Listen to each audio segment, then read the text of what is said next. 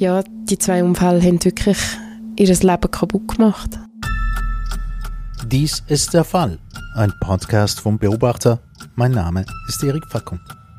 Unsere heutige Episode betrifft einen harmlos aussehenden Unfall in einem Lift. Ein Unfall aber mit schwerwiegenden Nachwirkungen. Jasmin Helbling, ich habe jetzt gerade den Unfall mit einem Lift angesprochen und die Beschädigte, die heißt Ruth Gasser, so nennen wir sie wenigstens da. Was ist ihr dann passiert in dem Lift? Sie ist posten gegangen, und zwar in der Mikro, in einer ganz neuen Überbauung in Weinfelden. Mhm. Und ist mit ihren Taschen in den Lift reingegangen und hat dann jemanden gesehen, der auch noch hat kommen Und wie man so macht, man hebt ja eine Hand oder ein Bein. Zum höflich sein auch noch. Ja, mhm. zwischen die Lifttüren und normalerweise gehen die wieder auf und bei ihr ist das aber nicht passiert. Also sie hat beide dazwischen gehabt, die Glastüren sind zugegangen und sind voll auf ihr Knie geprallt. Und sind auch zugeblieben. Also sie hat dann gerissen und zerrt und dreht und es ist nichts passiert. Und erst, als ein Mann dann die Lifttür wieder aufgestemmt hat, hat sie sich können befreien mhm. Also es tönt an und für sich schon mal wie etwas, wo man ja tatsächlich sich verletzen kann, aber so gravierend jetzt doch auch wieder nicht, oder? Täuscht man sich da? Sie war auch überrascht. Gewesen. Sie hat im ersten Moment einfach einen Schock gehabt, hat aber allen Leuten rundherum gesagt, dass sie es schon heim schaffe, dass das geht. Und daheim ist sie auch nicht mal zum Arzt am Anfang. Das hat sie dann erst nach, ich glaube, 10, 11 Tagen gemacht. Und dort hat man dann aber gemerkt, dass es schon ähm, schlimmer ist, als sie zuerst gedacht hat. Mhm. Was sind die Folgen gewesen? Sie hat ein angerissenes Kreuzband, gehabt, einen ledierten Meniskus und noch einen Knorpelschaden und hat müssen operiert werden. Mhm. Und wie ist es jetzt weitergegangen für die Ruth Gasser? Es ist eigentlich immer schlimmer geworden. Die Operation hat fast nicht geholfen. Sie hat starke Schmerzen gehabt und hat kaum normal laufen können. Und durch die Fehlbelastung hat es dann natürlich auch Folgeschäden gegeben. Also das Knie auf der anderen Seite, der Rücken. Irgendwann hat er alles so weh dass sie einen Rollstuhl gebraucht hat. Und sie hat mir dann erzählt, das habe ich extrem schlimm gefunden, dass bei ihnen daheim, sie haben in einem vierstöckigen Haus gewohnt, dass ihr Mann, als er am Morgen arbeiten ist, hat er sie abgetragen in die Stube.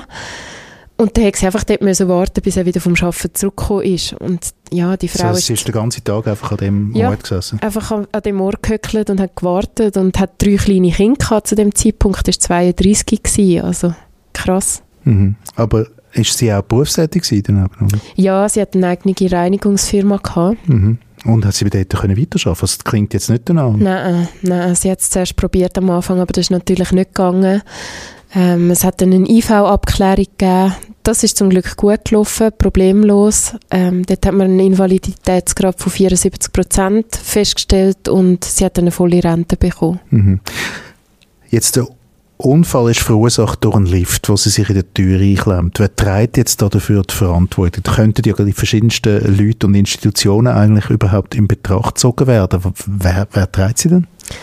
Die Frage hat sie sich natürlich auch gestellt. Sie hat sich bei dem Mikro gemeldet nach dem Unfall und dort hat man gesagt, man müsse es abklären. Also, ja, wer da genau die Haftung übernehmen muss, wer verantwortlich ist. Das hätte Mikro selber können sein, der Bauherr, die Liftfirma. Man hat das alles untersucht und schlussendlich ist herausgekommen, dass die Berner Gebäudeversicherung, also die Haftpflichtversicherung, verantwortlich war, äh, weil die Lifttüren, die, die sind gar nicht abgenommen worden. Mhm. Also das ist, dort hat es noch Mängel gegeben. Und was, was ist denn jetzt mit der, mit der Berner Gebäudeversicherung dann gelaufen? Mit deren ist es eigentlich ziemlich unkompliziert abgelaufen. Die haben dann den Gassers zuerst vorgeschlagen, dass sie einen Lift einbauen ins Haus, wo sie schon gewohnt haben. Das ist aber nicht möglich gewesen und darum haben die dann ein neues Haus gesucht und dort hat sich die Versicherung recht großzügig beteiligt. Mhm. Also da sind sie zufrieden gewesen, also bis jetzt ist, ist, bis jetzt eigentlich schon Hilfe bekommen, aber jetzt haben ja die Leute auch eigene Versicherungen und Ruth Gasser wird da keine Ausnahme sein. Was hat jetzt die Versicherung von ihr gesagt zu dem Ganzen, zu dem Fall? Die Unfallversicherung? Ja. Mit deren war es schwieriger. Gewesen. Dort hat sie immer wieder kämpfen müssen um jede Erstattung, weil die angezweifelt hat, dass ihre Schmerzen alle von dem Unfall kommen. Also das ist schon immer so ein bisschen Hin und Her gewesen. Schlimmer ist es dann aber geworden, wo sie nochmal einen Unfall hatte. Ah, sie hat gerade noch einen zweiten Unfall gehabt? Ja, die Frau hat Pech, leider. Mhm. Und wie hat denn der ausgesehen? Was ist denn das mal passiert? Das war fünf Jahre nach dem Liftunfall, 2003. Das war ein Autounfall. Mhm. Sie war Beifahrerin in diesem Auto, ähm, ist auf eine Kreuzung gefahren und mitten auf dieser Kreuzung ist jemand ihre Beifahrertür gefahren. Das war ein Fahrschüler, hat sie mir gesagt, der den Vortritt missachtet hat und halt wirklich voll reingetatscht. Also man hat sie nachher aus dieser Tür müssen rausschneiden Sie hat das schlimmes Schleudertrauma gehabt, ähm, Schulterschmerzen, Rückenweh, ja, eigentlich noch mehr Beschwerden. Mhm und noch schlimmere Beschwerden, als sie eh schon hat. Also das heisst nochmal, nochmal Anlass für die IV-Versicherung, ihr tatsächlich Geld zu zahlen in dem Fall. Ähm, ja, und, und Ihre Versicherung, was hat jetzt die gesagt? Ja, dort ist es neben langsam schwierig geworden. Mhm. Also die haben ja vorher schon nicht so Freude gehabt und das Mal haben sie dann gefunden, sie wollen es gutachten. Also sie wollen wirklich wissen, welche Schmerzen hängen mit dem Umfeld zusammen. Hat ja. sie das können geben, solche, solche Arztzeugnisse, nehme ich jetzt mal an? Ja, Arztzeugnis hat sie schon gehabt, aber man hat dann Gutachter und Gutachterinnen noch beauftragt. Mhm. Und wer hat die, also die Versicherung hat? Ja, genau. Mhm. Das ist dann nur mal drei Jahre gegangen, äh, bis das Gutachten vorgelegen ist. Und ja, da drin hat es einen Befund gehabt, der sie selber überrascht hat. Mhm. Und zwar hat es dann geheißen, sie hat eine sogenannte Spondylolyse. Ich hoffe, ich spreche das richtig aus. Mhm. Ähm, und zwar ist das ein kleiner Spalt zwischen den Wirbelbögen. Das haben die Leute meistens von Geburt an, oft merkt man es auch gar nicht. Und der Spalt kann bewirken, dass sich Muskeln oder dass sich die Wirbel verschieben und Muskeln, Bänder und Zähne belastet werden. Ja, und dann ist natürlich die grosse Frage gewesen, mit was haben jetzt die Schmerzen zu tun, die Rückgasser hat? Mit dem Geburtsfehler quasi ja. oder mit diesen Unfällen? Genau, genau. Und für die Versicherung ist der Fall natürlich klar gewesen. Die haben dann sofort die Leistungen auf 10% abgeschraubt. Und dann hat es ein ewiges juristisches Ping-Pong gegeben. Also von Beschwerden, Entscheid, wieder Beschwerden. Und erst 2008 hat ein Druckgasser gewonnen vor dem Verwaltungsgericht und dort hat es geheißen, man dürfte die Rente nicht einfach reduzieren. Das ist eine psychische rechte Belastung, kann man sich vorstellen. Ja, wahnsinnig. Also ja, man muss sich überlegen, das, das hat gar nie aufgehört bei ihr. Das ist über Jahrzehnte immer weitergegangen. Und auch wenn sie vor Gericht gewonnen hat, Schmerzen sind ja immer noch gewesen. Und ja, es ist dann mal zehn Jahre Ruhe gewesen nach dem Entscheid und dann hat es aber eine Gesetzesrevision gegeben und äh, die Versicherung hat ein neues Gutachten verlangt. Mhm. Ja, und dort ist dann tatsächlich der Invaliditätsgrad auf 32 Prozent abgetragen worden, abgeschraubt worden. Von, vorher? Ich habe gar nicht mehr im Kopf, im Fall mhm. 74 war es, glaube ich. Okay.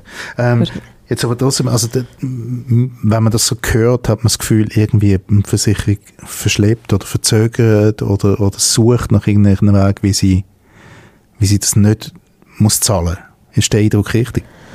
Also sie hat extrem den Eindruck gehabt, ich, vielleicht musst du es du sagen, Katharina. Ich kann das natürlich nicht beurteilen. Also generell kann man schon sagen, also eine Versicherung zahlt natürlich nur, wenn sie muss und wenn man einen Anspruch hat, dann schaut die halt auch, dass der möglichst gering ausfällt. Also das kann man in der Tendenz sicher so mhm. beantworten, dass ja. es schwierig ist. Aber gleichzeitig, ja, es läuft einfach daraus, jemand ist krank und niemand glaubt ja, niemand glaubt. Also ist dann eben halt, die wenigsten Sachverhalte sind halt einfach klar. Und gerade bei medizinischen Fragen kommt es halt wirklich auf Finesse drauf an. Also, was ist die Ursache von was? Und das kann man halt so oder anders beurteilen. Und es läuft dann ein bisschen auf eine Schlacht zwischen Gutachter und Ärzten raus. Mhm. Aber gleichzeitig hat man auch das Gefühl, dass die Leidtragende in dem Fall, nämlich die Ruth ein bisschen in Beweisnot geraten, oder? Also sie muss ja wahrscheinlich auch irgendwie schauen, dass sie ja, irgendwelche Expertinnen und Experten herbeizitieren kann. Oder? Das ist natürlich auch eine Belastung. Ja, das ist so. Also ich finde, Jasmin hat es ähm, sehr gut erzählt, wie ohnmächtig dass die Leute oder Betroffene sind und vor allem halt auch die lange Verfahrenstour, mega zermürbend kann sein, weil man eigentlich sonst auch schon genug Probleme hat und sich nicht nur mit einer Versicherung umschlagen Eben, also man hat, man hat auf der einen Seite eben das, äh, die Belastung ist ja riesig, oder auf der einen Seite eben die Schmerzen, die nicht nachlösen und dann auf der anderen Seite hat man noch einen Fight auszusagen, wo man vielleicht Kraft gar nicht mehr dafür hat. Wie ist denn der Rückgasse damit gegangen? Psychisch ganz schlecht irgendwann. Das ist genau das, was du jetzt beschrieben hast. Sie hat dann so das Gefühl gehabt, sie muss beweisen, dass sie krank ist und sie darf gar nicht mehr glücklich sein. Ähm, die haben vor dem Haus einen wunderschönen Garten, wo sie früher gerne war. Sie hat sich nicht mehr dort rausgetraut, weil sie Angst hatte, dass dann jemand vorbeiläuft und sieht, dass sie ja im Garten sitzt, dass es ihr ja gut geht. Also, und auch während unserem Gespräch, sie ist viel am Brüllen hat sich viel entschuldigt, hat sich extrem zurückgenommen. Mhm.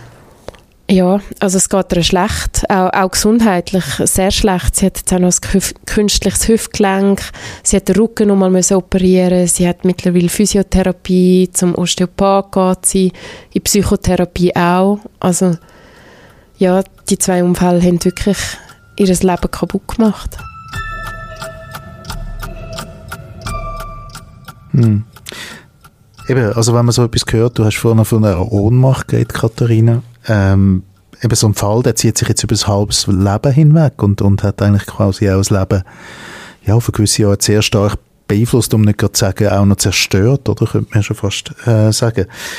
Ähm, eben unzählige Verfahren, unzählige Gutachten, hat sie alle Möglichkeiten eigentlich ausgeschöpft, wo sie, wo sie hat, die juristisch gesehen, gegenüber ihrer eigenen Versicherung, auch gegenüber der Unfallversicherung. Ich denke schon, sie ist bis vor Verwaltungsgericht gegangen. Ähm, ja, man hat die Rechtsmittel, oder, wenn ein Taggeld wie eingeschränkt wird oder ganz gestrichen und die muss man wahrnehmen. Sonst bleibt einem vielleicht nur noch, dass man halt auch noch mal Gutachten einreicht, wo da könnten noch mal etwas ändern. Aber ähm, nach so vielen Jahren denke ich, wird das sehr schwierig und ist sicher auch noch mal zusätzlich belastend. Und die, die Gutachten, die zahlt man dann selber? Ja. Also das heißt, das Ganze wird dann recht kostspielig, die ganze Angelegenheit dazu noch. Zu allen anderen Sachen, zu allen körperlichen Folgen und psychischen Folgen hat man dann auch noch finanzielle Folgen dazu. Genau, so ist es ja. Hm. Und die Versicherung, die handelt hingegen eigentlich rechtskonform, kann man sagen. Ja, rechtskonform, ja. Sie verfügt äh, das Taggeld und gegen so eine Verfügung kann man Rechtsmittel ergreifen, wenn man nicht einverstanden ist. Das ist halt dann einfach der Gerichtsweg, wo man muss gehen Mhm. Jetzt, Jasmin, ähm, die endlose Geschichte, wie lebt denn Ruth Gasser heute? Ich habe jetzt keinen Kontakt mehr mit ihr gehabt in den letzten zwei Jahren. Ähm, was ich noch gehört habe, ist, dass der Anwalt nochmal Einsprache hat wollen erheben, aber sie sind eigentlich alle schon davon ausgegangen, dass die Chancen eher schlecht stehen. Mhm. Ja, es ist also schon ein, ein, ja, man kann es wirklich so mit dem Wort bezeichnen, ein tragisches Schicksal von der Ruth Gasser, die von einem, einem kleinen Ort anfängt, in einem Lift, in dem Mikro. Und sie hinterlässt dann einfach so ein bisschen, ja, ohnmächtig, auch, auch als Leserin und Hörer. Ja, also mir ist es auch so gegangen, wo ich nach dem Besuch dann wieder gegangen bin, ich habe dann noch kurz mit ihrem Mann geredet und für den ist es natürlich auch wahnsinnig tragisch. Er ist aber bei ihr geblieben auf jeden Fall. Ja, er ist bei ihr geblieben und ja, die ganzen Rollen in der Familie haben sich dann auch anders verteilt. Er hat sehr viel zu den Kindern geschaut, hat die umgefahren, auf die aufgepasst, weil ja, seine Frau hat eben einfach fast gar nichts mehr machen eine Weile lang. Hm. Das Schlimmste an der Sache finde ich noch, dass sie versucht hat, äh, höflicherweise die Lifttür aufzuheben für jemand anderes. Ja, ja, das stimmt. Der Fall, ein Podcast vom Beobachter. Produktion Erik Facon und Mael Kohler. Nachzulesen ist diese Episode mit dem Namen Bin ich nicht krank genug im Heft Nummer 11 vom 18. Juni 2021.